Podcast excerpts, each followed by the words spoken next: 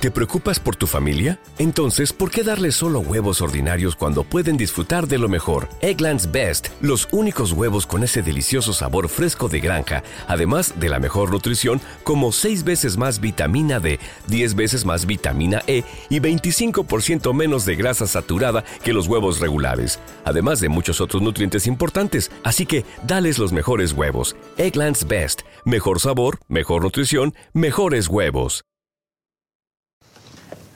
Si queremos cambiar el establishment...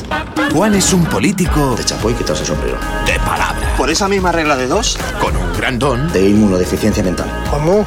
De palabra. Muy bien traído a coalición. Pero eso los followers no lo saben. Que cuando toma... De perdidos al monte. ¿Qué? La palabra. Tampoco quiero soltaros ahora todo mi speak. Nos deja a todos... Este me deprisa que llevo tiempo. ¿Qué? Ha sonado mal. Sin palabras. Y te voy a decir más. El final es solo el principio de otro final. ¡Vamos, Juan! TNT estrena el completo Vamos Juan el domingo 29 de marzo.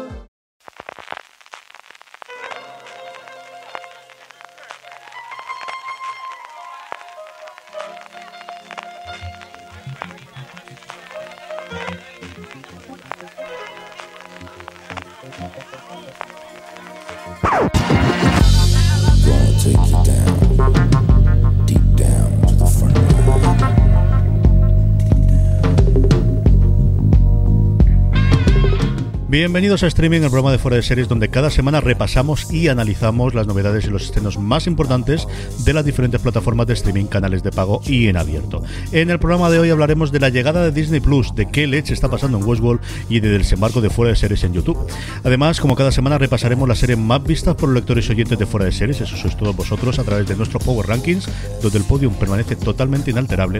Y terminaremos con las preguntas que nos envían relacionadas con el mundo de las series de televisión. Yo soy CJ Navas y tengo conmigo a Francis Baby Yoda Raval. Francis, ¿cómo estamos? Pues menos mal que ha venido Baby Yoda a alegrarnos un poquito la vida, ¿eh? porque con, con las malas noticias eh, que estamos con, esta pandemia mundial y crisis sanitaria que se ha desatado y todas estas cosas, pues mira, pues un poquito más contentos, que ya mañana 24 de marzo llega otra plataforma más en la que nos podemos gastar el dinero, viene con todo su catálogo de, clásicos de Disney, viene con Baby Yoda y con The Mandalorian bajo el brazo, así que mira, un poquito mejor por esto y porque de momento no he contraído el coronavirus, así que nada, un abrazo enorme a todos los oyentes de fuera de series que nos estén escuchando, que estén sufriendo todas las consecuencias y que se hayan visto afectados directas o indirectamente o económicamente o sanitariamente por todo este tema. Así que nada, un abrazo enorme que estamos con vosotros y, nada, para aquí un poquito de, de, dar ánimo a la tropa y de levantar la moral. Vamos a pasárnoslo bien este rato al menos.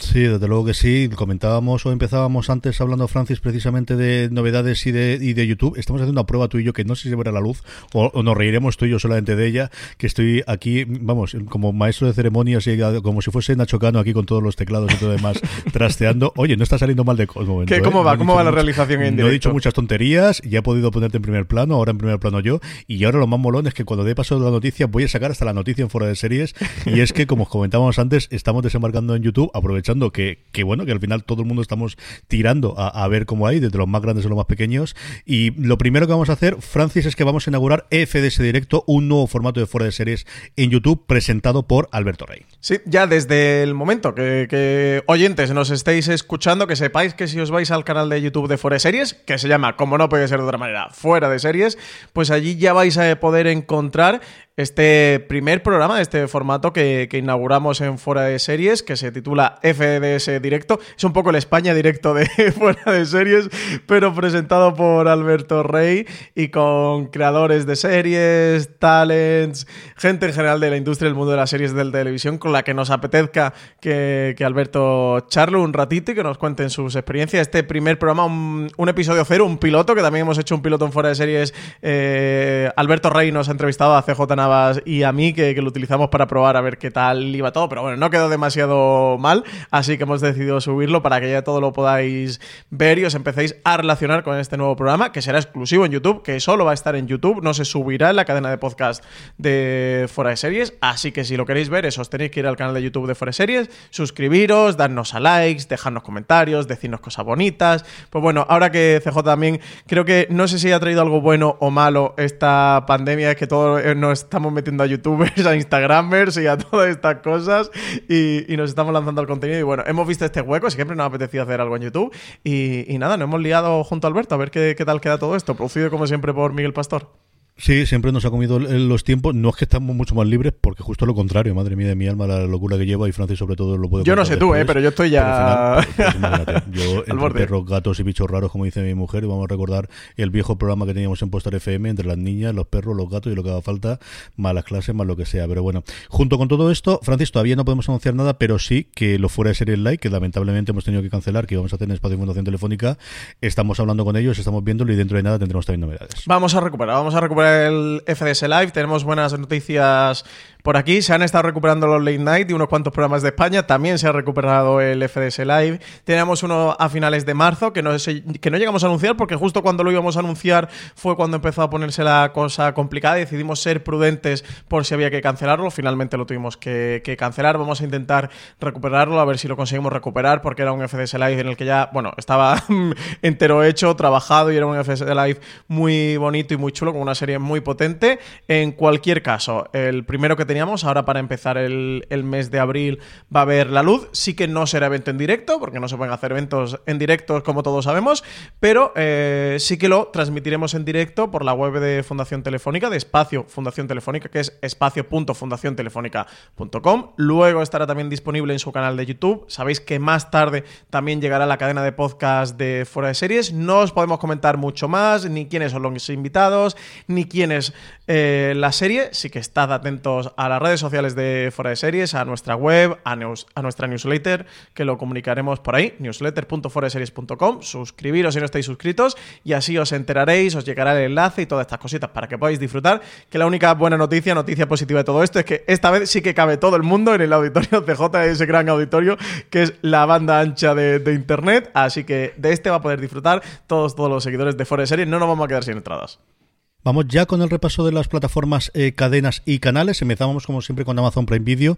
Un Amazon Prime Video que hemos podido ver ya el primer tráiler. Es una semana de muchísimos trailers, como vais a poder comprobar, de Upload, la serie de Greg Daniels, el creador de The Office. Como yo he dicho, que ya podemos ver su tráiler. Pues nueva serie de comedia de, de Greg Daniels, eso, famosísimo por ser el creador de la The Office americana. En esta ocasión, Daniels da el salto a la ciencia ficción para mostrarnos su visión de la vida después de la muerte en Upload, que llega el próximo 1 de mayo a Amazon Prime Video. El protagonista es Nathan Bone, un joven que después de sufrir un grave accidente en su coche es forzado a tomar una decisión que, está a disposición de los seres humanos en el futuro y, que va a proponer la serie, que es arriesgarse a morir en el quirófano o elegir que su conciencia se suba a, un más allá digital, una especie de más allá digital. Ya tenéis disponible el tráiler en series.com Y CJ, ¿qué te ha parecido este regreso de Greg Daniels, que es uno de los grandes creadores de comedia después de haber cerrado The Office? A mí me ha parecido que es la respuesta de Greg Daniels después de que Mike Schur, su ahijado de alguna forma, Mike Schur siempre dice que él lo aprendió todo de comedia a partir de Greg Daniels después de hacer The Good Place, ¿no? De tú querías hacer Good Place. Absolutamente. Pues yo quería hacer esta parte que al final es, bueno, pues también una eh, cosa muy habitual en ciencia ficción. Recientemente, bueno, lo hemos visto evidentemente en Altered Carbon, es quizás lo más sencillo. Eh, hay varias novelas, yo recuerdo ahora mismo todas las cosas de Greg Egan, que es un escritor de, ciencia ficción hard, del cual no se ha adaptado nada ni a cine ni a series porque es tremendamente complicado, pero yo creo en el mundo moderno en el que ya hemos visto Westworld en el que hemos visto Altered Carbon, como os decía, en el que hemos visto alguna de las cositas que estamos viendo en los últimos episodios de Picard, igual en los próximos tiempos. No sé cómo es el de protector con los derechos, con lo, con lo poquito que le conozco, que es un tío del que existe apenas dos o tres fotos, igual es muy complicado conseguir los derechos de sus novelas, pero es una cosa muy habitual en ciencia ficción de cómo trasladar esa conciencia, de o esa conciencia, mejor dicho, de, un humano al, al, al, éter o en este caso a la nube, ¿no? Y a mí me ha gustado mucho. A mí el, yo tengo reconozco que al final el humor de Greg Daniels es un humor que a mí en general me gusta bastante y si además me lo junta con ciencia ficción, pues, pues eso me ha dado justo en medio. Sí, y ojo, cuidado que estamos viendo auge de, comedias con, argumento de ciencia ficción. ¿eh? Tuvimos The Orville, que es esta especie de parodia, realmente homenaje, eh, sentido sí. de Seth MacFarlane al universo de, mm, Star Trek y que, sigue en, emisión, que sigue en activo. Hemos tenido Avenue 5, esta comedia de Armando Iannucci, también bueno, em, centrada en una nave interestelar que, que hace viajes espaciales, hace una especie de cruz crucero espacial y en el que el, el capitán de la nave es Hugh Laurie. Hemos tenido The Good Place, que ya ha finalizado después de cuatro temporadas, esa comedia que tú comentabas de Mike Shure, y ahora nos llega este Upload. Así que tenemos por aquí un como un repuntito, ¿no? Un- una, una especie de nueva rama del género de comedia que, que- que empieza a tener en la ciencia ficción como, como base. El tráiler pinta bastante bien, ¿eh? Eh, Que va a ser divertido, estoy absolutamente de acuerdo contigo. Me parece una respuesta a The Good Place, a que Greg Daniel se puso un poco celoso de, oye, eh, Mike Shure, yo también quiero Que mi, yo también mi quiero, comedia. yo así, quiero. con Sí, este lleva tiempo puntito. sin hacer absolutamente nada y, y no se sabía demasiado de él. Tampoco es que lo necesite absolutamente para, para vivir, pero oye, que al final todo el mundo quiere seguir eh, creando y más en esta época y era uno de los creadores que estaban de vacío y que evidentemente iba a haber eh, demanda de, de él para poder hacer alguna cosa nueva.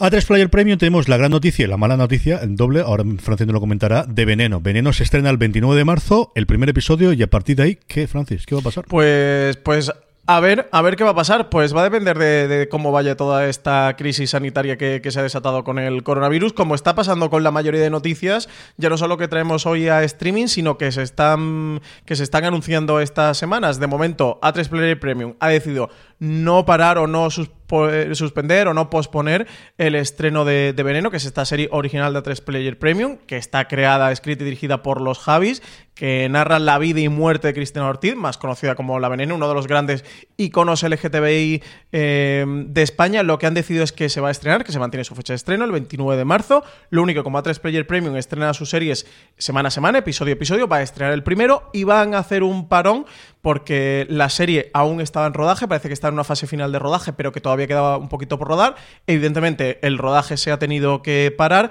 así que lo que han dicho es que nos van a dejar de hueco el tiempo que tarden en tener todos los episodios completos para partir de ahí poder retomar la emisión y que no vuelva a haber un parón, que tengan este gran parón, pero que no vuelva a haber otro. Así que nada, tenemos el domingo, eso, como tú comentabas, bien comentabas. La buena noticia es que vamos a poder ver, aunque sea el primer episodio de Veneno. La mala es que no sabemos hasta cuándo vamos a tener que esperar para ver el resto de episodios. Lo que sí comentaban de la cadena es que el primer episodio era mm, muy primer episodio que funcionaba casi como si fuera una TV movie con una historia muy completa y demás y que bueno, que dentro de lo malo de la circunstancia de que vamos a tener que esperar bastante tiempo, que así vamos a íbamos a poder tener una primera gran toma de contacto con la serie, que el primer episodio pues transmitía eh, gran parte de la esencia de lo, de lo que veremos posteriormente. Le tengo muchísimas ganas y desde luego lo que le tengo muchísimas ganas, no nosotros dos, sino absolutamente todo el mundo, es que llegue definitivamente Disney Plus. Para cuando lleguéis esto estará justo, justo, justo desembarcando en España. Un Disney Plus que se ha retrasado en Francia, que se ha retrasado en la India, pero que, tocamos madera cuando estamos grabando esto, Francis, sigue llegando aquí el 24 de marzo. Sí, esto, esto yo creo que ya llega. ¿eh? Estamos a lunes por la tarde. Eh, ya malo será, esperemos que no, que tenemos ya a Baby Yoda a la vuelta de la esquina. Pues sí, ha llegado el día, CJ. Eh, llevamos, bueno, un año, más de un año hablando del lanzamiento de Disney Plus. A principios de noviembre llegaba a Estados Unidos, el 12 de noviembre, creo que fue cuando se inauguró la plataforma en Estados Unidos y unos cuantos países más alrededor del mundo. Ahora aquí a, a, la Europa occidental, eh, 24 de marzo fue la fecha fijada. Como tú comentas también por tema del coronavirus, se ha retrasado su lanzamiento en algunos países como Francia. En España sí que va a estar mañana ya disponible la plataforma con todo su mega catálogo de clásicos, con su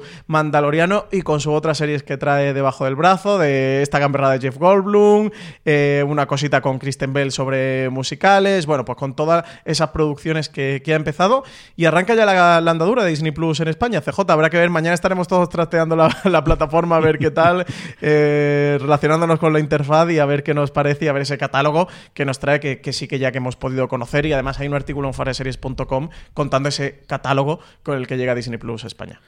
La gran apuesta en cuanto a novedades, desde luego, de Disney Plus es de Mandalorian. Muchos de nosotros sabemos, bueno, parte y sobre todo los memes que hemos visto por internet a los americanos durante estos meses y ese Baby Yoda. Francis, hemos podido ver ya los dos primeros episodios. ¿Qué te ha parecido? Pues a mí me ha fascinado de Mandalorian. Yo voy a ser franco con esto. Yo soy muy fan del universo Star Wars. Tengo todas mis películas en Blu-ray. Me la he visto todas millones de veces. Eh, eh, y con la nueva trilogía he ido un par de veces a ver cada peli al cine. O sea, soy muy fan, ¿eh? soy núcleo duro del fandom de, Star Wars, soy Warsy a tope. Eh, no me identifico, aunque entiendo que esto lo dirán todos, con la parte de fandom tóxico y criticón. Pues mira, pues si no me gusta, pues no la veo y chimpum. Tengo que decir que la última. De... Nadie suele decir que es mala persona. Eso te iba a decir. O sea, eso, eso, claro. En general, nadie suele decirlo. ¿eh? No, no, nadie dice soy fan tóxico de, de Star Wars. No, no, no suele ser habitual, ¿no? por lo que sea. Pero con. y, sin embargo, con la última película de la trilogía, la, la vi en el cine, me horrorizó un poco. Y no la he vuelto a ver y creo que no la voy a volver a ver jamás en mi vida. Eh, no me gustó especialmente. La segunda de Ryan Johnson sí me gustó mucho. Incluso la JJ Abrams me gusta bastante. Pero oye, yendo de Mandalorian, que es de lo que esto se trata. Bueno, la serie presenta, yo creo que esto ya lo sabemos todos, a un mandaloriano, eh, que es de donde recibe el nombre mm, la serie, que es un, es un mercenario. La historia se desarrolla entre la caída del Imperio y la aparición de la Primera Orden, que es lo que ocurre, bueno, después del retorno del Jedi, de, de la última película de la trilogía original ideada por George Lucas. Esta serie está creada por John Favreau, que es el productor ejecutivo y guionista. Y eso, pues narra las aventuras de un mandaloriano. Es una serie, por lo que podemos ver los dos primeros episodios, muy episódica, bastante episódica. Eh, tiene este punto del, del motor de la aventura o la misión del, del, episodio. En cada episodio le va a ocurrir algo a este mandaloriano. Tenemos a Baby Yoda, que es lo más, pero esto ya lo sabe absolutamente todo el mundo desde el 12 de noviembre, que los GIFs de Baby Yoda eh, inundaron internet. Y yo, sobre todo, quería decir, más allá de que la serie me ha gustado mucho, me parece que la producción es brutal, absolutamente sensacional. La banda sonora me parece fascinante. Eh, tiene un nivel de detalle y de cuidado la serie hasta llegar a los títulos de crédito. Tiene unos títulos de crédito finales que son ilustraciones de todo lo que ha ocurrido durante el episodio. Es una especie de gran resumen mm. del, del, episodio y que refleja el nivel de detalle y de cuidado extremo que ha puesto Disney en The Mandalorian. Es que al final The Mandalorian era su gran y, entre comillas, única apuesta para el lanzamiento de la plataforma, porque su otra gran serie va a ser The Falcon and the Winter Soldier, que en principio iba a llegar que para. Será o no será, Francis. Porque Exactamente, eso es lo que te iba a decir. Porque en principio iba para noviembre y diciembre, luego consiguieron adelantarla a septiembre-octubre, porque sabían que estaban faltos de otra gran producción, de que al final desde Mandalorian hasta The Falcon de Winter Soldier iba un año y ahora el rodaje está paralizado por todo este tema del coronavirus, lo comentábamos la semana pasada en streaming. A ver qué ocurre ahora y cuándo va a llegar The Falcon con And the Winter Soldier. En cualquier caso, de Mandalorian creo que la apuesta les ha salido muy bien. Era una apuesta mmm, a una carta en la que han puesto muchísima pasta, 100 millones de dólares para 8 episodios, superando esa barrera psicológica que tenía Juego de Tronos de los 10 millones de dólares por episodio. Aquí han tenido 100, eso, pero solo para, para, para 8. Y sobre todo yo sí que quería decir, creo que es una serie, sinceramente, que al fan de Star Wars eh, le va a gustar mucho. Y los fans de Star Wars son muy complejos y hay mucho fan de Star Wars, por lo que seguro que no va a gustar a todos los fans de Star Wars y está algo que pongan pegas pero sinceramente creo que es una serie que sabe captar muy bien la esencia, el universo y la mitología de Star Wars y ampliarlo. No solo bebe, sino que además aporta, y aporta Baby Yoda, y aporta un droide fantástico que es IG-11, que es mm, tan divertido como todos los droides habituales de, de, de, Star Wars, pero encima eh, con el doble dosis de acción de cualquiera de ellos. Pero también creo que es una serie que por que bebe mucho del, de ese punto del cine de aventura de los 80, de ese género que, está casi extinto en, en, el cine, y por lo que creo que va a ser una serie que, que también pueda gustar a, a, mucha más gente y a gente que no tenga relación con el universo de Star Wars, ya no solo que no se afán, ¿eh? sino que no tenga ninguna relación. Creo que la serie de por sí eh, tiene su propio universo, tiene su propia mitología, todo lo que ocurre te lo van explicando, no necesitas demasiado contexto de los acontecimientos, y es que es una serie muy de aventuras, de tu héroe pistolero eh, y, las aventuras que se va encontrando en cada episodio. Así que eso yo creo que es una serie con gran producción, mucha acción, comedia. Creo que es muy disfrutable para todos los públicos. Sobre las cosas que ha dicho Francis, simplemente añadir dos. Eh, una, incidir en lo que él ha comentado de la banda sonora. A mí me ha encantado y mira que es complicado al final cuando tienes una cosa tan icónica como la de John Williams, el tener una banda sonora. Me ha ocurrido algo también parecido a Picard, que es muy distinta de las bandas sonoras que hemos visto hasta ahora de Star Trek, eh, oído, mejor dicho, que he visto, de las de, Star Trek y que ya se me ha quedado y que me gusta muchísimo con el paso del tiempo. Y por otro lado, la duración de los episodios, de cuando aquí los fácil hubiese sido de vamos a hacer mini películas para que vea tanto JJ Abrams como el resto de la gente que yo también soy capaz de hacerlo, esa control de vamos a hacer episodios por debajo de los 40 minutos que hemos visto hasta ahora y que uno mira ni ve, ve la duración de los episodios, el tirar a episodios más cercanos a la media hora que a la hora y diez que nos podíamos eh, pretender y que al final, bueno, pues yo creo que le encaja bastante, bastante bien a la historia.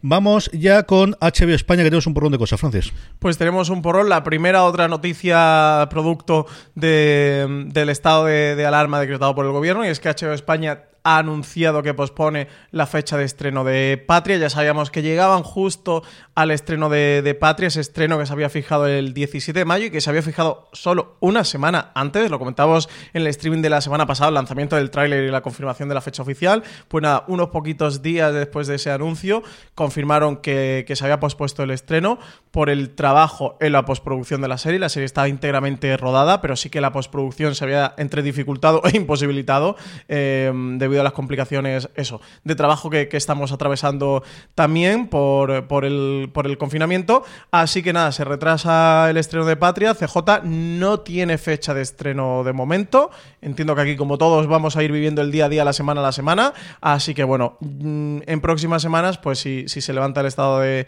alerta y, todo va bien, entiendo pues que anunciará nueva fecha de estreno. De momento no tiene fecha puesta en el calendario. Y no exactamente por ocupar su hueco, pero oye, ha sido una gran sorpresa cuando se ha llegado hoy. Sabíamos que el Ministerio del Tiempo ya está abierto a las tres primeras temporadas en televisión española, pero ya se ha confirmado que después de su estreno en televisión española, donde va a estar disponible la cuarta temporada, va a ser en HBO. Pues sí, pues sí, pues sí. Eh, gran incorporación, ¿eh? Fichajazo de HBO España. Aquí curioso que recordemos que la tercera temporada del Ministerio del Tiempo de Televisión Española y, y, la productora 11 en aquel momento hicieron aquel acuerdo con Netflix para que, para que la serie luego estuviera disponible en su plataforma. Eh, con esta cuarta, pues el acuerdo ha sido con, con HBO, como te comentabas. Las tres primeras temporadas van a estar disponibles en el catálogo de la plataforma desde el 1 de abril y luego los episodios de la cuarta temporada que se vayan emitiendo al día siguiente de su emisión en televisión española, pues los abonados a HBO España van a poder disfrutar de ella. Así que bueno, una buena noticia porque siempre es una buena noticia que el Ministerio del Tiempo llegue a más sitios y esté disponible a, y llegue a más gente. Así que sí, magnífica noticia que al hilo de esto, CJ, eh, lo que comentabas, ¿no? De que también ha llegado completa a la plataforma de televisión española, que no estaba. Estaba mm. la primera temporada, eh, no recuerdo si la segunda, la tercera estoy seguro que no, pero eso, la segunda creo que tampoco, sí, solo estaba la primera. Y estos días sí que ha estado disponible, además decían un poco desde televisión española que lo habían hecho con motivo de la cuarentena, también que sabía que la gente estaba en su en su casa que era una serie que apetecía ver y que la gente iba a agradecer, así que habían decidido, entiendo que harían alguna negociación de derechos eh, con productoras y está disponible a día de hoy, pues eso, fan del Ministerio del Tiempo, gente que siempre se ha querido poner con ella, que aproveche que la tiene disponible en televisión española y que es gratuito. Cuando acabe todo esto habrá que hacer una, una investigación, hablar con Conchi Cascajos, saber cómo está la cosa. Sí, eso bueno, la investigación es llamar a ocurrido con el Ministerio del Tiempo, quién tiene los derechos, quién deja de tenerlos, dónde está la bolita, dónde está la bolita. Madre mía, eh, madre bolita? mía. ¿Dónde sí, está sí, la bolita? Sí. Es un tema interesante, ¿eh? Todo lo que ocurre. Os decía esto. antes también, Francis, como tenemos eh, trailers por un tubo, pues quien se lleva la palma esta semana es HBO España. Tenemos I Know This Much Is True, tenemos Run, quizás la que más run run va a hacer valga la, el, el, juego de palabras, y luego yo creo la que más ganas tenemos tú y yo de ver qué es lo que hacemos en las sombras. Madre mía, qué chiste ron, ron, ¿eh? Parece salido de lo que hacemos en las sombras. Hacemos lo que podemos, ¿eh? Hacemos lo que podemos y estamos, no demasiado venir, bien ¿eh? estamos para lo que llevamos en el cuerpo. No lo había visto venir. Bueno, empezamos con, con esta serie de casi título impronunciable, protagonizada por Marrúfalo, una miniserie que está creada por el director Terek Cienfrance, que es el director de Blue Valentine, de la película que, que estaba protagonizada por Ryan Gosling. Él también se ha encargado de los guiones y de la dirección de, los seis episodios de esta adaptación de la novela homónima de Wally Lamb. En la miniserie vamos a ver a Mark Ruffalo por partida doble, porque va a interpretar eh, a dos actores. Si recordáis aquella tercera temporada de Juan McGregor, pues aquí un poco va a ser el, el papel de Mark Ruffalo. Interpretará a Dominic y a Thomas Birdsey, dos hermanos gemelos que son idénticos, a los que vamos a ver en diferentes etapas de sus vidas, empezando por su presente, que está situado en la década de los 90, y alternándose con los recuerdos de su juventud e infancia para mostrar sus vidas paralelas y totalmente diferentes. Podéis ver el tráiler también en foradeseries.com. CJ, ¿qué te ha parecido todo esto en esta serie que vamos a tener a Archie Panjabi también? Tenemos a Rosie O'Donnell, tenemos a un gran reparto detrás. Pues esta es la que menos eh, idea tenías desde el principio. A mí Ráfalo es un tío que me cae muy bien. Y Panjabi por fin la hemos visto a ver en, una producción americana, al menos con sello americano, porque sí que ha sido haciendo alguna cosa inglesa eh, después de, de The Good Wife y de todo lo que pasó, que esta también tiene una intrahistoria para comentarla. A ver, a ver qué es lo que ocurre. Esta quizás es la que tenía menos curiosidad por ver porque Run yo creo que es la que tiene el tráiler, aparte de que tenemos screeners y aquí alguna, algo un poquito más quizás sé de, de lo que ocurre posteriormente en la serie. Va a llevar el nombre de Phil Bridge, realmente ella es productora ejecutiva y no sabemos cuánta más no ha tenido los guiones, pero al final pues es uno de esos nombres que todo el mundo quiere meter en sus series y una serie que va a vivir y morir por sus dos intérpretes fundamentalmente. Eh, no está levantado el embargo de Run, ¿no? O sea, no, No, puedes comentar nada. de ella. No, No, está levantado de momento. No, bueno, pues queda todavía un rato. lo dejamos, queda todavía tiempo para que se levante. Bueno, pues cuando se acerque, claro, esta se estrena el 13 de abril, ¿no? Llega a HBO España, Sí. todavía queda bastante tiempo, quedan tres semanitas. Bueno, como tú comentabas, es una serie en la que Phoebe Waller-Bridge está como productora, aunque se está vendiendo y se está utilizando evidentemente Sí, el como nombre la de Phoebe nueva serie después de Fleabag, sí. No, Claro, no. es, es el, bueno, fue el nombre del 2019 en las series de televisión, seguramente junto a Craig Mazin con, con Chernobyl. La serie está producida por ella. Realmente está creada por Vicky Jones, que, es- que ha sido una colaboradora habitual de Phoebe Waller-Bridge. Estuvo con ella trabajando en Fleabag, en Kill Neve también ha estado. Y, y es, aparte de creadora, guionista de varios de los episodios. La serie dicen que es una comedia romántica en clave de thriller y desde luego que eso es lo que destila su tráiler, que también lo podéis encontrar en foradeseries.com. La protagonista se llama Ruby, es una mujer con una vida monótona y que un día va a decidir dejarlo todo después de recibir un mensaje de Billy, que es su novio de la universidad, exnovio de la universidad, y va a viajar a Nueva York para cumplir un pacto que hicieron 15 años antes. Este novio, este Billy, está interpretado por Don Hal Gleason. Hablamos antes de, de Star Wars, que, ha aparecido por la última eh, trilogía. Y luego, entre las estrellas invitadas, también tenemos por aquí a Archie Panjabi, que tú comentabas. Así que, bueno, como, como no te dejan decir nada, pero bueno, muy buena pinta, ¿eh? muy buena pinta, desde luego, por el tráiler. Y con un montaje muy, muy rápido. Se ve que va a ser un, un thriller bastante frenético. Sí, Gleason, yo lo que más recuerdo desde luego su episodio que tuvo en Black Mirror y Merek Weber, que es una maravilla de actriz, donde más reciente lo hemos visto es en, en Creedme, ¿no? en, en Unbelievable.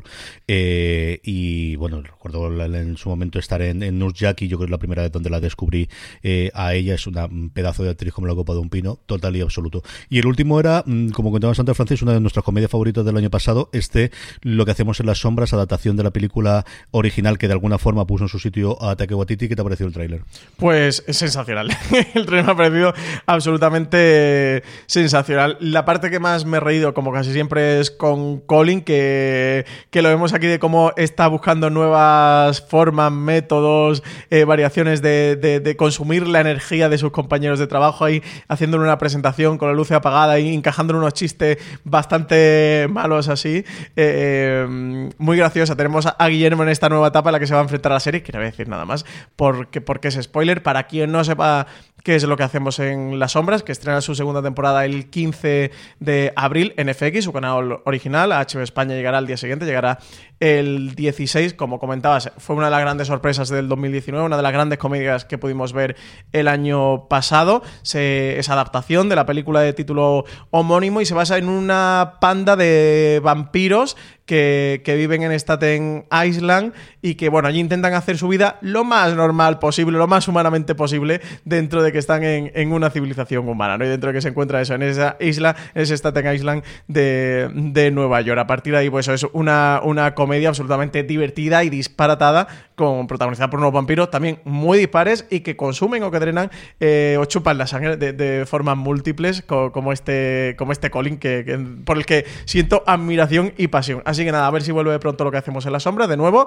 todos los que veis la serie, iros a foraseries.com, que tenéis el tráiler y que es muy, muy bueno el tráiler. Prepara el botoncito de las cortinillas, Francis, que el de HBO no lo hemos saltado, pero este no nos lo vamos a saltar. Así que lo tienes ahí, tienes el dedo ahí, sí, lo tenemos preparado. Mira, mira, mira. Vamos con Movistar Plus. Movistar Plus que adelanta al 8 de abril eh, la línea invisible en una de estas dos tendencias que estamos teniendo. Las series o se retrasan sin edie o se adelantan. Todo el mundo que tenía algo ya eh, empaquetado o enlatado, como se decía en los clásicos, todo el mundo está adelantado. La línea invisible se va a adelantar y de hecho va a tener los dos primeros episodios dentro de, dentro de esta iniciativa que Movistar Plus está haciendo de abrir a todo el mundo su Movistar Plus Lite. Van a estar los dos primeros episodios disponibles a todo el mundo eh, en abierto.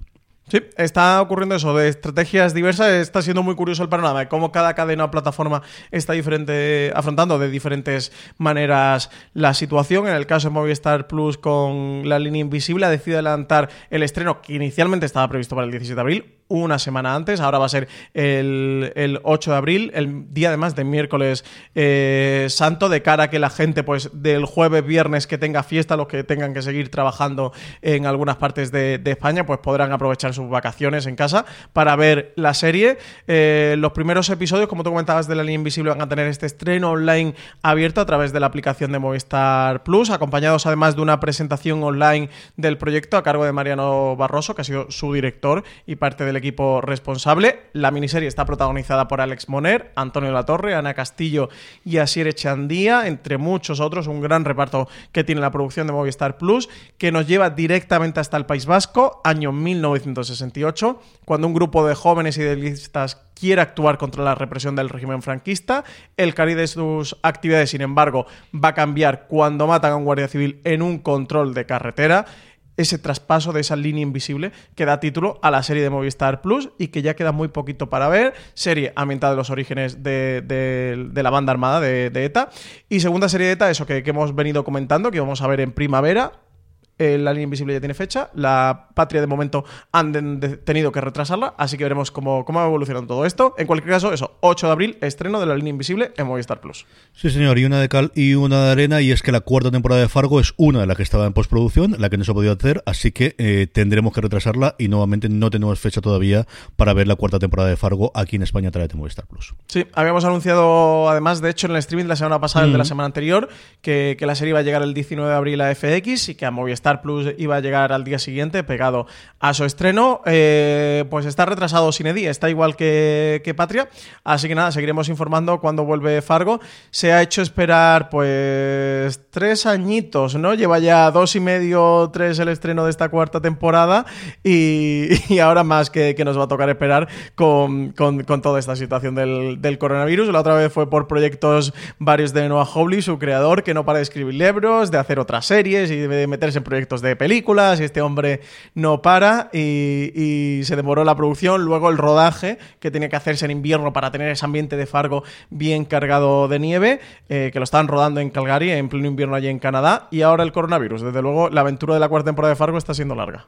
Sobre todas estas cosas tenemos un gran angular que podréis escuchar mañana entre Marina Such, eh, Francis Arrabal y, y este que os habla, en el que hablamos precisamente de todos los retrasos, cambios y distintas tendencias y cosas que están realizando las cadenas. Luego lo repasaremos también cuando hagamos el comentario de eh, los podcasts. Esta semana podéis escuchar en la cadena de fuera de series. Vamos con el gigante rojo, Francis, vamos con Netflix. Ahora sí, ¿eh? Ahora sí, esto no Ahora se sí, te sí, Netflix no se te olvida. Netflix no se te olvida. Lo primero que tenemos, Francis, una cosa curiosa, Freud o Freud o como queramos llamarlo en Freud, estas ¿no? cosas. Eh, me- Freud. ya veremos. Yo diría Bueno, sí, Freud. como no somos, como no somos austriacos, si hay algún austriaco en la sala que lo diga. 23 de marzo y no, no es una cosa sesuda acerca de cómo fue el, origen del psicoanálisis nada por el estilo, ¿no? Eh, proyecto curioso, ¿eh? desde luego. Es una coproducción austríaca de Netflix eh, que tiene así como gancho, pues evidentemente que el protagonista es el primer y más famoso psicoanalista, Sigmund Freud. La serie se centra en una tenebrosa investigación criminal. Realmente todo lo que nos van a contar tiene lugar antes de que el teórico obtenga reconocimiento como pionero en su área. La serie nos lleva a un joven Freud que apenas se ha percatado de que la sociedad occidental todavía no está lista para, para comprender sus ideas y va a unir fuerzas con un inspector de policía y una medium para dar caza a un asesino en serie que aterroriza a la Viena decimonónica. La serie presenta al teórico como la elección perfecta para participar en la búsqueda y captura del criminal, dado su profundo conocimiento de la psique humana, por lo cual mm, nos recuerda mucho, ¿no? Este tipo de procedimentales del policía, agente de policía, que va a buscar un asesor experto, bueno, pues como Castle, que lo, que lo encontraba en un novelista de, de, mm, de novelas así policíacas, eh, criminales, o en Bonds, etcétera, etcétera. La serie de Netflix está producida junto a la cadena pública austríaca Orff y dicen que pretende reflejar los postulados teóricos del filósofo eh, y que van a emanar de su propia experiencia y que la intención de Freud es reimaginar cómo el pensador perfiló su teoría del psicoanálisis y lo hará mostrando su debate entre dos mujeres convenientemente representadas entre el super yo y el ello, el deber y el placer, la razón y el instinto. A mí lo Todo primero esto, que ¿eh? se me ha ido la cabeza cuando leí esto es Einstein. ¿Te acordarás tú de la serie? Porque de las primeras que fuimos tú y una premier a, Genius, Madrid. ¿no? Sí, señor. Del, cuando se estrenó aquella. Sí, es cierto que la parte esta del misterio y de tanto asesinato no lo sé luego cómo de oscura será, mientras que la otra yo creo que era mucho más divertida, lo que vimos nosotros de las tres temporadas que Ay, se perdón. estrenaron. Yo, Sí, yo sí. me he ido al Einstein de Genius, que es el de National Geographic. Tú dices el Einstein que estrenó en XN, que, era, que- que era un procedimental alemán, En precisamente, era una 2017, serie sí. alemana. Yo creo que fue cuando hicimos la turné nosotros por las cadenas, nos pilló justo Cierto. esa semana en Madrid, ¿no?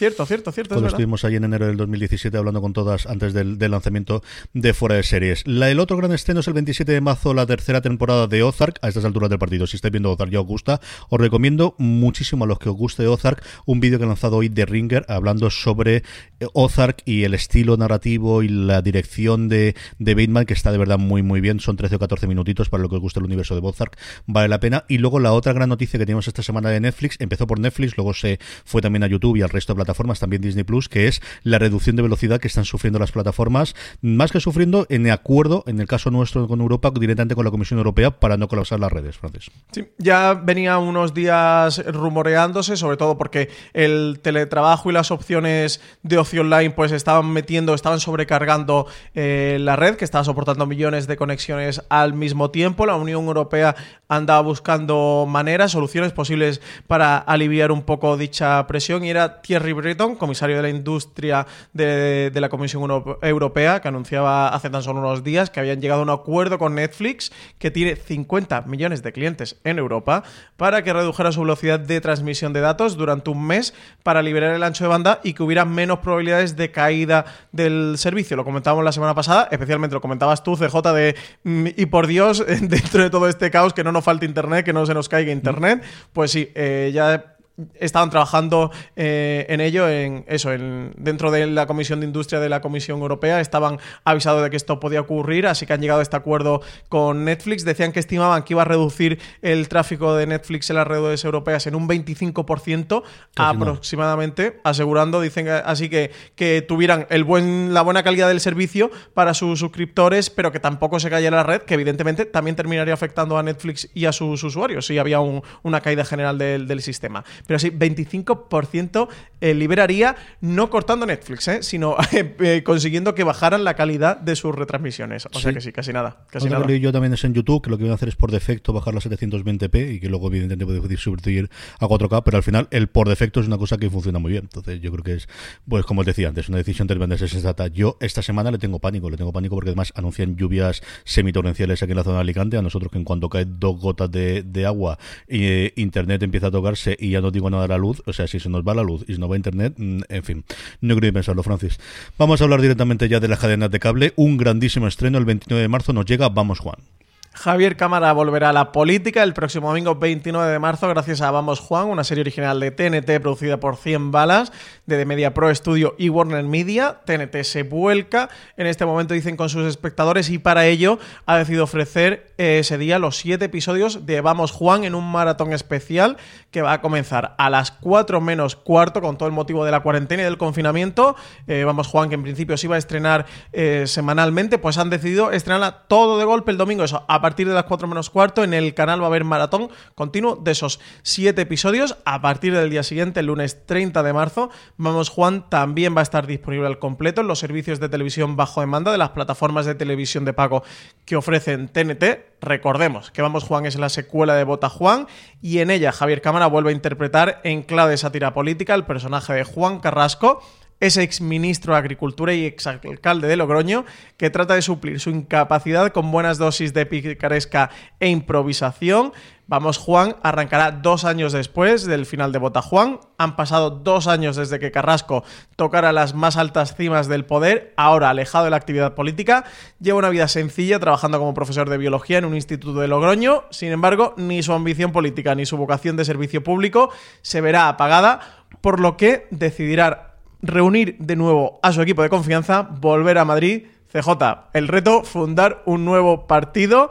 Así que nada, A lo grande, vuelve, a lo grande. Vuelve vamos, Juan, Juan. vuelve vamos Juan, así con María, así con los deditos el símbolo de la victoria. Javier Cabra, vuelve vamos Que no podemos Juan. hacerlo, Francis, que está guardando en YouTube, podemos hacerlo Claro, así. claro, ya por eso, por eso ya ahora podemos hacer. Lo- Los, que nos escuchan en podcast no nos pueden ver, pero sí, así con los deditos. Eh, la dirección, eh, de nuevo se encuentra Víctor García León al frente, que ha dirigido algunos de los episodios de. de- que ya dirigió algunos de los episodios de Bota Juan. Borja Cobeaga se incorpora como director de esta segunda temporada, que ya sabemos que es socio habitual de Diego San José El creador de todo esto. Para esta temporada va a tener también la serie grandes actores invitados como Jesús Vidal, Ana Castillo, Manuel Cervino o Alberto San Juan.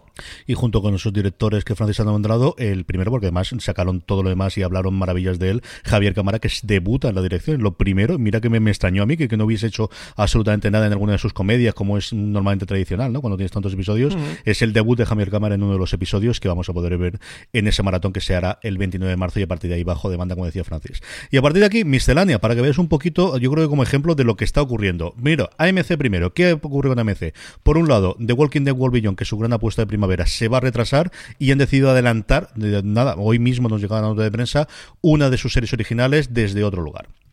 Pues sí, eh, tenemos aquí por un lado la noticia mala, noticia triste es que el estreno de la serie de Walking Dead World Beyond, prevista para el mes de abril, para el 13 de abril, va a llegar más adelante. Nos dicen desde MC que en 2020 ya conocíamos la noticia porque en Estados Unidos se había retrasado el estreno. Se habla de otoño para septiembre-octubre. Eh, las causas, más allá de Walking Dead World Beyond, eh, que sí que la serie está completamente rodada, montada y lista para emitirse, parece ser que sí que iban a tener problemas en, el rodaje, la producción de The Walking Dead, de la serie madre, por lo cual habían decidido, pues eso, eh, postergar el estreno de World y darle tiempo a que la serie madre pueda dirigir sus episodios y luego volver en continuidad. ¿Qué va a ocurrir aquí en AMC de España? Pues más allá de, que el estreno de World se vaya a demorar, lo que sí han hecho ha sido adelantar el estreno de otra serie original que tenían, titulada Desde otro lugar, al mismo día, a la misma hora, lunes 13 de abril a las 10 y 10. La serie está creada por Jason Siegel, que muchos, bueno, pues recordaremos por cómo conocí a vuestra madre. La serie también está protagonizada por el propio Siegel y a lo largo de 10 episodios va a seguir a cuatro personas corrientes y solitarias que sienten que algo les falta en sus vidas, sin saber exactamente el qué. Los destinos de este diverso cuarteto se va a cruzar por casualidad o no y a tropezar con un rompecabezas, dicen, camuflado en la vida cotidiana. A medida que empiezan a aceptar los misteriosos retos que les presentan los envíos desde otro lugar, descubrirán que este enigma tiene raíces más profundas de lo que imaginaban y abrirán los ojos a un mundo de magia y nuevas posibilidades.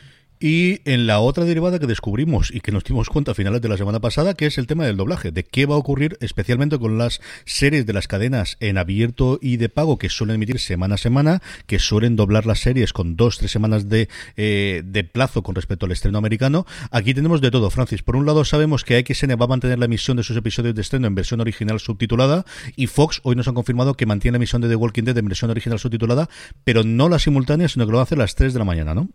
Pues sí, aquí estamos en streaming, siempre eh, con la actualidad en directo para informar a todos los oyentes, para que no se pierda ningún estreno y estén al tanto de todo lo que, de todo lo que ocurre ahora más que nunca, de, de todo lo que está ocurriendo, porque está el mundo muy cambiante, el mundo de las series y, y, de los canales y de las plataformas. Como tú bien comentabas, AXN por un lado ha comentado que, o lo, o lo que ha hecho oficialmente, es que van a modificar esos procesos de doblaje que, que tienen en el canal por la emergencia sanitaria, que va a afectar a alguna de sus producciones que emiten en el canal, aunque dicen que la mayor parte de los contenidos del, del, canal van a, tener, a mantener su emisión con normalidad, sí que algunos títulos de estreno, aquellos que se emiten más cerca de su fecha con Estados Unidos, sí que van a ser ofrecidos en su versión original con subtítulos en castellano. Es decir, por ahora, al menos por ahora, no posponen ni cancelan estrenos, todo va a ser igual. Lo único, pues que algunas series sí que tendrán que verse en versión original, no, no podrán tener doblaje. En cuanto a Fox y The Walking Dead, pues como tú bien comentabas,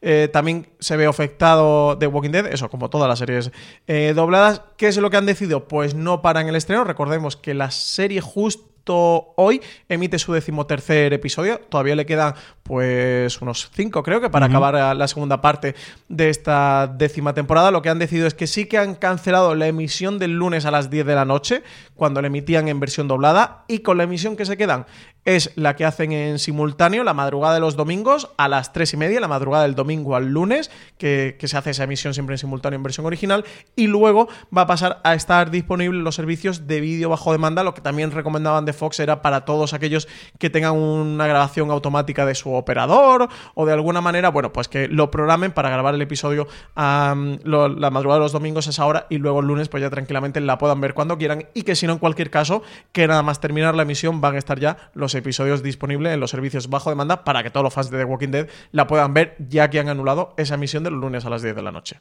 De todo lo anterior, Francis, ¿qué recomendamos esta semana? Pues no te voy a negar que mis ganas por Vamos Juan son inconmensurables, pero hombre, un Mandalorian, un, Yodica chiquitico y una serie de Star Wars a mí, pues son palabras mayores, así que yo me quedo con The Mandalorian. Además, he disfrutado muchísimo los dos primeros episodios que, que han emitido, luego el resto lo vamos a ir viendo eh, cada viernes, van a estrenar un nuevo episodio eh, semanalmente. Este viernes ya tendremos tercer episodio de The Mandalorian, así que me quedo con esa. ¿Tú qué tal? Yo qué crees que te diga, entre Yoda y Juan Carrasco no hay color. O sea, Juan Carrasco siempre, ahora y siempre, viva La Rioja y arriba y, a Upa Jan y lo que haga falta y Javier Cámara. Yo mm, disfruté de verdad muchísimo, muchísimo con la primera temporada y a ver esta secuela, esta continuación de las aventuras, aventuras y desventuras de Juan Carrasco en Vamos Juan, tengo muchísimas ganas de verla y sabiendo que además es maratón y que hay que ver todos los episodios, pues estaremos ahí para verlos.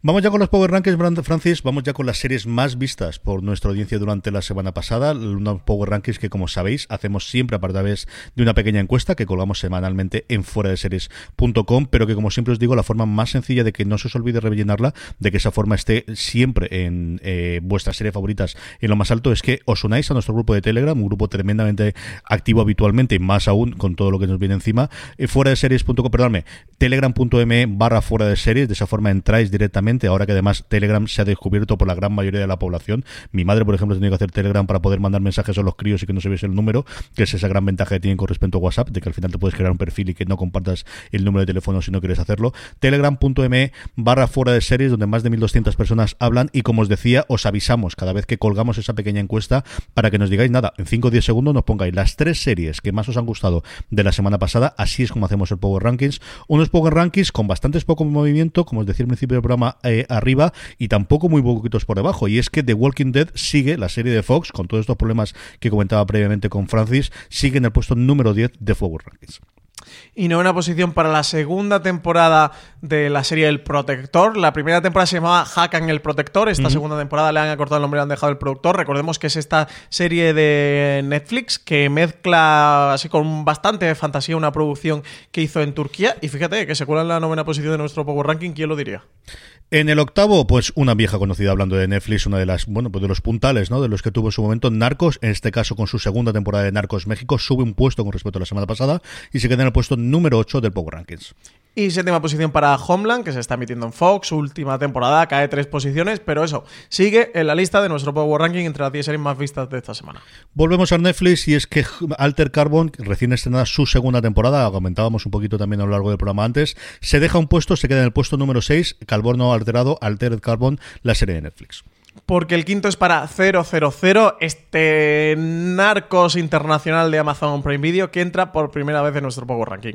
Y tres puestos sube Evil, la serie de sci-fi en, en España, la serie del matrimonio King, al que le dedicábamos un gran angular la semana pasada, que hicimos Alberto Rey, Valentina Morillo y este que os habla hablando un poquito sobre la evolución que han tenido estos dos grandes creadores. Tendremos dentro de no demasiado tiempo el review de una verdadera maravilla de 13 episodios que se ha quedado. Evil se queda un puesto del podium en el puesto número 4 de nuestros Power Rankings. Y a partir de aquí ya ningún movimiento en el podio se mantiene, todo igual que la semana pasada. Tercera posición para Peter Call Saul, eh, ya la penúltima temporada de la serie eh, spin-off de Breaking Bad y que se puede ver en Movistar Plus. En el puesto número 2, como decía Francis, igual que la semana pasada, está Trepicar. Seguimos con los repasos semanales que estamos haciendo Dani Simón y John cuando nos dejan nuestros respectivos hijos, que la cosa está entretenida y divertida y, y, complicada de hacerlo más aún de lo habitual. Nos queda solo un episodio cuando estamos grabando, a ver qué nos da ese cierre de esta primera temporada, de una maravillosa primera temporada de Star Trek Picard, que ocupa el puesto número 2 del Power Rankings. Porque la primera posición sigue siendo para el visitante CJ, la serie de HBO ¿Mm? España, original de HBO, adaptación de la novela homónima de Stephen King, uno de los grandes o últimos grandes éxitos literarios de Stephen King, protagonizada por Ben Mendelssohn. Y fíjate, sigue eso, se mantiene. Terminó hace un par de semanitas su única temporada, ya que es una miniserie, adaptación de este libro, y sigue lo más alto de nuestro Power Rank. Una serie en la que ha funcionado muy bien el boca oreja. Yo creo que había gente que, alguno que se había quedado con algún episodio atrás, se ha reenganchado ahora durante esta semana, y gente que la tenía ahí pendiente con lo bien que ha funcionado y lo mucho que se ha hablado de ella, que se ha incorporado a verla, porque como decía Francis, yo estaba con bien. No te digo que se hubiese caído del podio, pero desde luego que hubiese dejado el primer puesto, especialmente teniendo un Picard que sigue emitiendo episodios y varias de las series que teníamos después y Better Call Saul que este sigue emitiendo, que además es una serie que siempre ha funcionado bien para nuestros oyentes y, y que ha funcionado bien en el Power Rankings, pues no, ahí sigue, a ver qué ocurre la semana que viene con el visitante. Vamos ya con las preguntas de los oyentes, preguntas que nos hacéis llegar a través de las redes sociales, donde nos, podemos, eh, nos podéis encontrar como fuera de series, sea en Twitter, sea en Instagram, sea en, en Facebook, también en, tele, en, en YouTube, un sitio donde estamos funcionando y estamos haciendo muchísimas cosas durante esta última semana. Y también, como suele ser habitual, nos podéis dejar las preguntas en esa encuesta que os hacíamos para el Power Ranking. Nos dejamos siempre un huequecito abajo para poder escribir. Por ejemplo, cosas que nos ha hecho Daniel Marín. Daniel Marín nos dice, ahora que Disney Plus llega a España esta semana, ¿cuál es para vosotros la mejor plataforma en calidad de contenidos y cuál en interfaz? Voy a seguirme en Dave en mis votos hasta que llegue a aparecer el Power Ranking. Un saludo, es cierto, Dave no aparece por ahí en medio, No, ni Dave ni no. Sobre todo Devs es la que me extraña un montón, conociendo a nuestros oyentes que no está todavía ahí, Francis. Sí, sí, porque es muy, muy para ellos. Yo vi el primero de, de Devs. eh, hay que decir que es rara de cojones, pero cómo mola. pero lo mola absolutamente. Todavía me está gustando mucho. Me está gustando mucho Devs. Sí, verdad. De momento ninguna de las dos ha entrado. Eh, CJ, dispara tú. Eh, calidad de contenidos.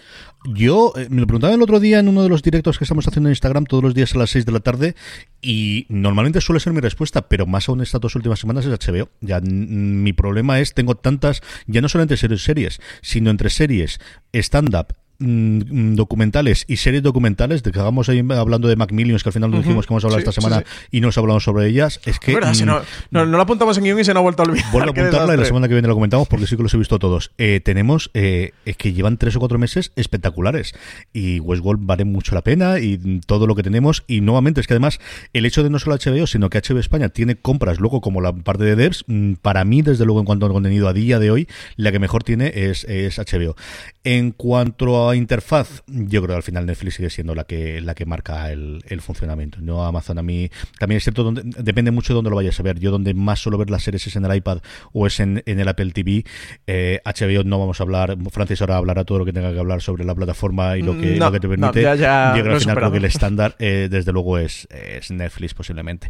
A mí siempre me gustó mucho cómo funciona Sky. Me volvieron a dar el otro día tres meses gratuitos eh, sobre ellos y quiero volver a trastearla para ver alguna cosa, sobre todo para los críos y me gusta bastante, pero yo creo que al final la mejor interfaz sigue siendo desde luego Netflix. Sí. No, yo por contenido, absolutamente. Si me tuviera que quedar con una, yo recomendaría siempre HBO España. Netflix, lo bueno que tiene es que tiene muchísimo catálogo y creo que si tienes una cuenta en una familia, en una casa, con padres, con hijos, con abuelas o con lo que sea, eh, la unidad familiar o los tipos de familia mm, que haya, es raro que, que- a lo largo y ancho de, de la casa no todo el mundo eh, encuentre algo en el contenido, de- en el catálogo de Netflix que le vaya a gustar. Dicho eso, creo que para los seriéfilos y gente eso que busca series de alto perfil y tal, HBO España, pues suele tener muchas de, de la totalidad. No, no las tiene todas, evidentemente, eh, pero sí que tiene sí que tiene bastante. Yo me quedaría por contenido HBO España. En contrapartida, por interfaz y por, y por usabilidad es la peor. No tiene, sigue sin tener perfiles, no tiene listas, o sea, puedes añadir a listas episodios como si fueran películas. Las descargas, afortunadamente, las incluyeron hace un mes, mes y pico, así que ya de esto no nos vamos a quejar. Tampoco y no va a darle ser nuestro mucho, porque viaje no vamos a hacer tampoco ahora Madrid, Francis. También que- te digo, sí, mal sí. timing el de HBO España. no había caído, CJ, pero mal timing, sí. No, el delivery ahí no, no, no, no, no Mm. está muy acertado, no había caído en ese tema. Pero es verdad que la interfaz no es la mejor, ni es la más bonita, ni mucho menos, y creo que en ese campo tienen que trabajar. Yo estoy contigo, Netflix se ha convertido en el estándar para el resto de plataformas. Todas literalmente han copiado a Netflix. Literalmente todas han copiado a Netflix, de la primera a la última. De Netflix a, a- Filming, a Disney, absolutamente todas la han copiado. ¿eh? Con esto te iba a decir, creo que también cambia mucho dependiendo de dónde consumas la plataforma. Eh, una cosa es la interfaz que podemos tener en un navegador web y tal, pero luego de una Smart TV, dependiendo del modelo de Smart TV, de la marca, eh, a videoconsolas de Play 4, Xbox, a Apple TV, cambian bastante. Yo, por ejemplo, tengo mi Smart TV, que es una LG C8 modelo de 2018, y tengo todas las aplicaciones, y tengo la Play 4 y tengo la Apple TV, o sea que tengo bastante como, porque además tengo toda la aplicación instaladas en todos los sitios, eh, porque es lo primero que hago cuando me compro un dispositivo, eh, o incluso el móvil o el iPad, que tú sí que tienes un iPad, ¿no? Una tablet. Y cambian bastante, y ahora yo lo, lo utilizo todo con el Apple TV, y tengo que decir que estuve trasteando el fin de semana, pues estuve viendo algún clásico, el... Bueno, estuve viendo de ver algún clásico, al final no me puse ninguno, pero estuve valorando ver algún clásico. En filming y la interfaz de filming en Apple TV no puede ser más bonita, más cuidada. Delicioso, CJ, delicioso. Te lo digo, me, me quedé fascinado. sí, mucho, sí. Porque yo lo había utilizado con la Smart TV y está bien la de la No, es no, una la la aplicación útil.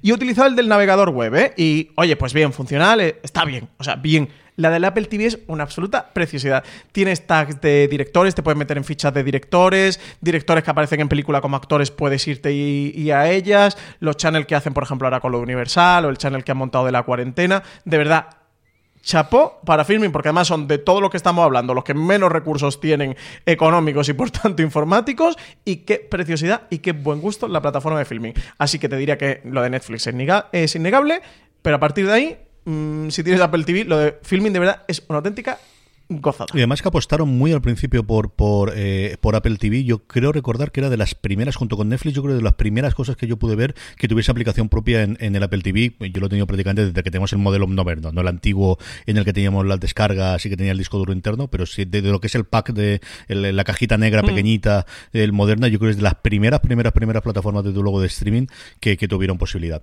Jorge León también nos pregunta, Francis, sobre eh, de Disney Plus, que nos dice, buenos días chicos, pregunta rápida, ¿qué podemos ver el día de Disney Plus si ya hemos visto de Mandalorian? Muchas gracias por vuestros podcast, artículos, hacen más llevareros estos días. Saludos, ¿hay más vida más allá de Mandalorian, Francis?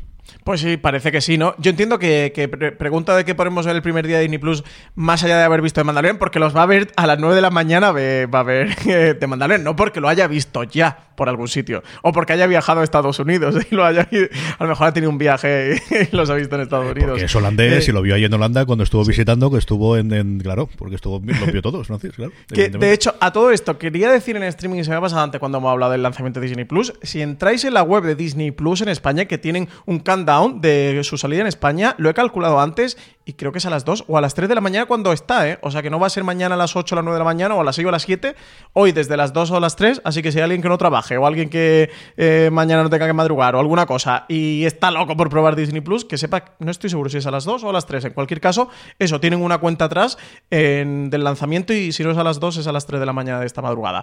Pues más allá de ver los dos primeros de Mandalorian, yo le tengo muchísimas ganas, pero sé que esto es algo muy nicho y muy friki mío particular, aunque seguro que muchos frikis como yo de fuera de series lo que voy a decir, que es de los parques de Disney. Han hecho una serie documental, creo que son seis episodios si no me falla la memoria, todos narrados por Angela Bassett, eh, que se llama The Imagineering Story. Los Imagineering son es una rama que creó el propio Walt Disney que mezclando la palabra entre eh, engineer, ingenieros y imagineers, que eran como los imagineros, no sé si sería la traducción en España. Gente con imaginación, como que mucho más creativos, bueno, Sí, sí, era como una especie de creativos y tal. creativos, sí. Y, y entonces fusionó estos dos conceptos para hacer ingenieros creativos, esos diseños creativos, que son los que han diseñado esta rama, que además es una empresa dentro de Walt Disney Company, eh, la rama que ha creado todas las atracciones, todos los parques Disney, pero desde las atracciones, los diseños, las tiendas, los restaurantes, absolutamente todo lo que hay en los parques Disney, los propios parques, los conceptos, todo lo han diseñado eh, esta rama. Es un gran homenaje, un canto de amor de la compañía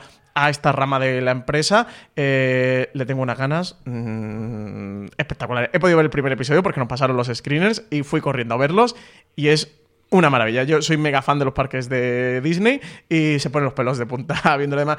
Está hecho con muy buen gusto. La voz de Angela Bassett narrando es espectacular y eso es un gran canto de amor. El primero empieza con cómo a, a Walt Disney le viene la idea de los parques, de cuando jugaba con sus niñas, de cómo empieza con el parque de Anaheim en California y luego los sucesivos, bueno, pues irán dando el salto a Florida en Orlando con los parques, el salto a Europa, la expansión internacional y todos los retos. Y además parece ser que la serie documental va a ir atravesando también un poco la historia de la compañía y de los diferentes CEOs hasta llegar a la última eh, atracción que han inaugurado, que fue a mitad de noviembre, creo recordar, que es esta mega atracción de Star Wars, que es como la atracción más grande que se ha creado nunca, que son tres atracciones dentro de una propia a- atracción. Así que mm, yo recomendaría eso para los mega frikis.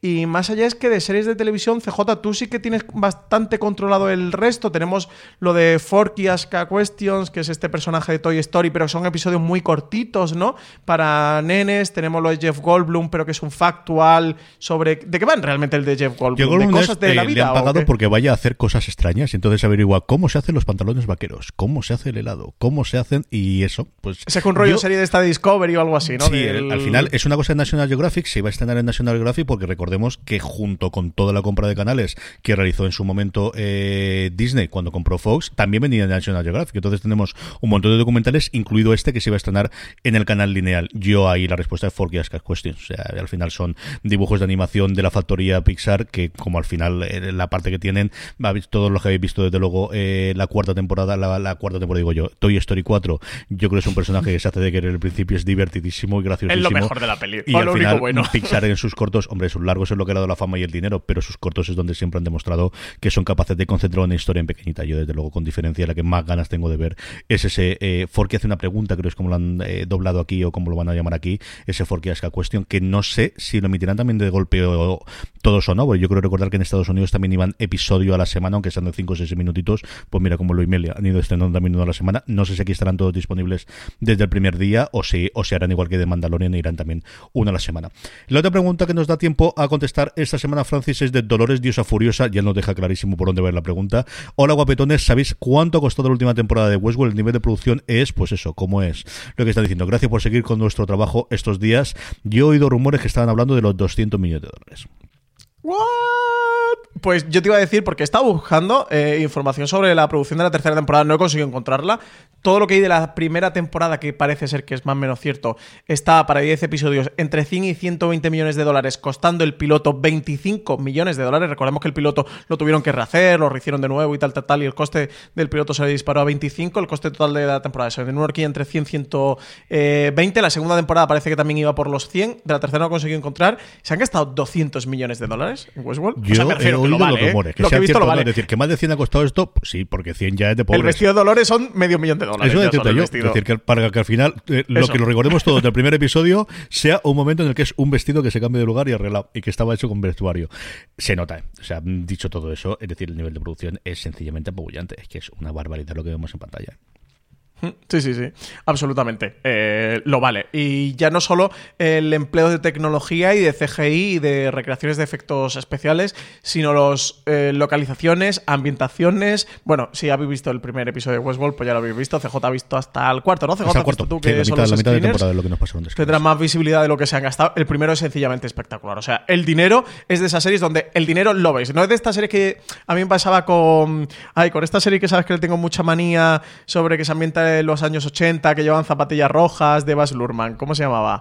Que. que la Get de las. Converse rojas. Get Down, ese de Get Down, que costó 100 millones o Eso 120. que decía la mala lengua, sí. ¿En qué se ha gastado Baz Luhrmann 100 millones? En Converse rojas. Han comprado todo, todo- todo el stock de Converse rojas de, de- de Converse. Porque ¿en qué se han gastado 100 o 120 millones de dólares en esa serie? En The Crown se ve el dinero, en Juego de Tronos se ve, en The Mandalorian se ve muchísimo el dinero y en Westworld se ve muchísimo el dinero y creo que sí son series que lo lucen, o sea que lo valen, que realmente vale lo que, lo que cuesta. Eh, vamos haciendo el repaso de lo que tenemos esta semana en Fora de Series. Francis, lo tradicional primero, en la cadena de podcast. ¿Qué tenemos esta semana? Pues tenemos, puede que haya algún movimiento en la Sí, parrilla. estamos porque- todos como estamos todos, ¿eh? O sea, eso tenemos Estamos claro. todos como estamos Y de todos. días y de horas y, y así vamos, hijos míos. Así que eh, coge esta información un poquito con pinzas, lo dejo avisado. Puede que haya algún cambio ¿eh? en la parrilla. En cualquier caso, los programas que voy a anunciar, si no esta semana, saldrán la que viene. Son programas que se escucharán, que, se- que están grabados o se van a grabar, pero puede que haya alguna reestructuración de la parrilla. En cualquier caso, mañana sí que sí, ¿eh? que va a salir seguro un gran angular sobre cómo está afectando el coronavirus a la televisión. Un gran angular que CJ grabamos tú, Marina y, y yo, repasando toda la actualidad, haciendo un poquito de recopilación, lo que hemos comentado en streaming, pero más ampliado y reflexionando un poquito sobre todo esto que estamos viendo. Y yo creo un gran angular bastante interesante ¿eh? para los seriéfilos que vemos eso, la pandemia desde el punto de vista de la industria televisiva. Y luego a partir de ahí tendremos todo, tendremos review, tendremos a ver si funciona Watchlist y lo que tenemos es en la web un montón de cosas, Francis, empezando con esos eh, artículos diarios que está haciendo Alberto Rey. Tenemos el cuéntame cómo fue lo de cuéntame cómo pasó, esas historias of the record que ya comentamos la semana pasada que estaba haciendo Alberto Rey. Una historia entre bambalinas, eh, visto desde la perspectiva, desde los ojos de un periodista como Alberto Rey, de todas esas aventuras y desventuras que, que ha habido a lo largo de, de- de estos, bueno, pues más de una, bueno, más de una década larga de, en, la, en la profesión. Este concretamente va sobre un FDS Live, el FDS Live que montamos en enero, por ahora nuestro último FDS Live, Eh, pero no va a ser el último, solo es por ahora.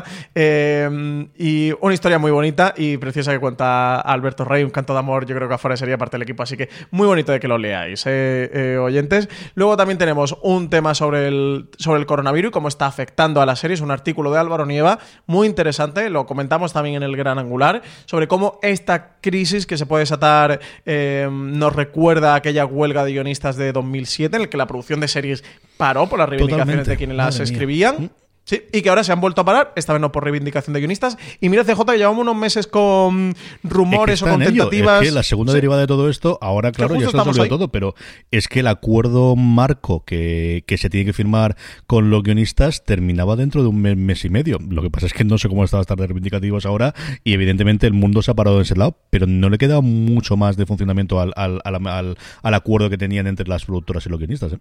Sí, sí, sí, lo que pasa es eso. Ya la crisis sanitaria ha saltado por las nubes, pero bueno, pues eso. eh, nos recuerdan bastante y vemos ahí cierto, cierto eco muy interesante. eh. Eh, de verdad, eh, oyentes, pasaros por ahí a leerlos. Y otro sobre de Marina, sobre Westworld, que es una de las series del, del momento, es una de las series de esta semana, por su reciente estreno, ya está disponible el segundo episodio. Se titula De Valencia a The Mandalorian. Así creó Westworld su mundo futurista. Y antes nos preguntaba CJ Dolores, diosa furiosa, sobre cuánta pasta había gastado, se habían gastado en la producción de la tercera temporada de Westworld. Este artículo le va a gustar, porque en gran parte va sobre eso. Va sobre la producción, de cómo han recreado, cómo han utilizado efectos especiales, de ese rodaje en Valencia, también ese... Bueno, ha tenido gran parte del rodaje de la tercera temporada en, en España. Eh, Westworld, como ya en su momento hiciera Juego de El Tronos. segundo episodio hace, hace una muestra, no recuerdo ahora mismo el pueblo, porque Marina sí que lo tiene en el artículo contado y sobre todo se ven en el segundo episodio.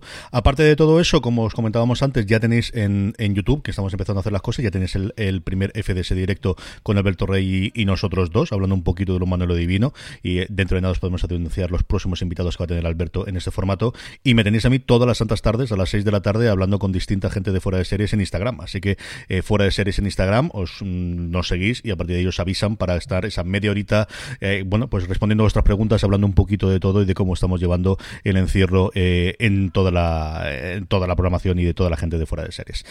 Hasta aquí ha llegado streaming. Recordad que tenéis más contenido en la cadena de podcast, en fuera de series, en Instagram, en Facebook, en YouTube. Madre mía de mi alma, no paramos, no paramos para nada. Don Francisco Arrabal, se volvemos la semana que viene. Pues sí, esperemos que sí. Oye, ¿cómo ha quedado esto del salto a YouTube? Yo creo que muy bien, yo te lo paso después y lo miras, a ver cómo está. Yo, es cierto que hay Ah. veces en los que la cámara se me ha liado, en fin, al final es cogerle el, el- el ritmo a todo, pero yo sinceramente creo que está para colgar. Yo creo que al menos, o para probar alguna cosita, o subir alguna cosa a redes sociales que se pueda hacer, yo creo que está, ¿eh? Que da, ¿no? Bueno, en cualquier caso, si esta semana no nos convertimos en youtubers, para la semana que viene yo creo Tiene toda la que pinta. ya sí. veremos. Vamos a buscar día y hora, también podemos hacerlo, a ver qué tal funcionan los directos, que yo creo que también es una cosa que la gente agradece el que se pueda meter ahí a comentar en directo y hacer alguna cosita más.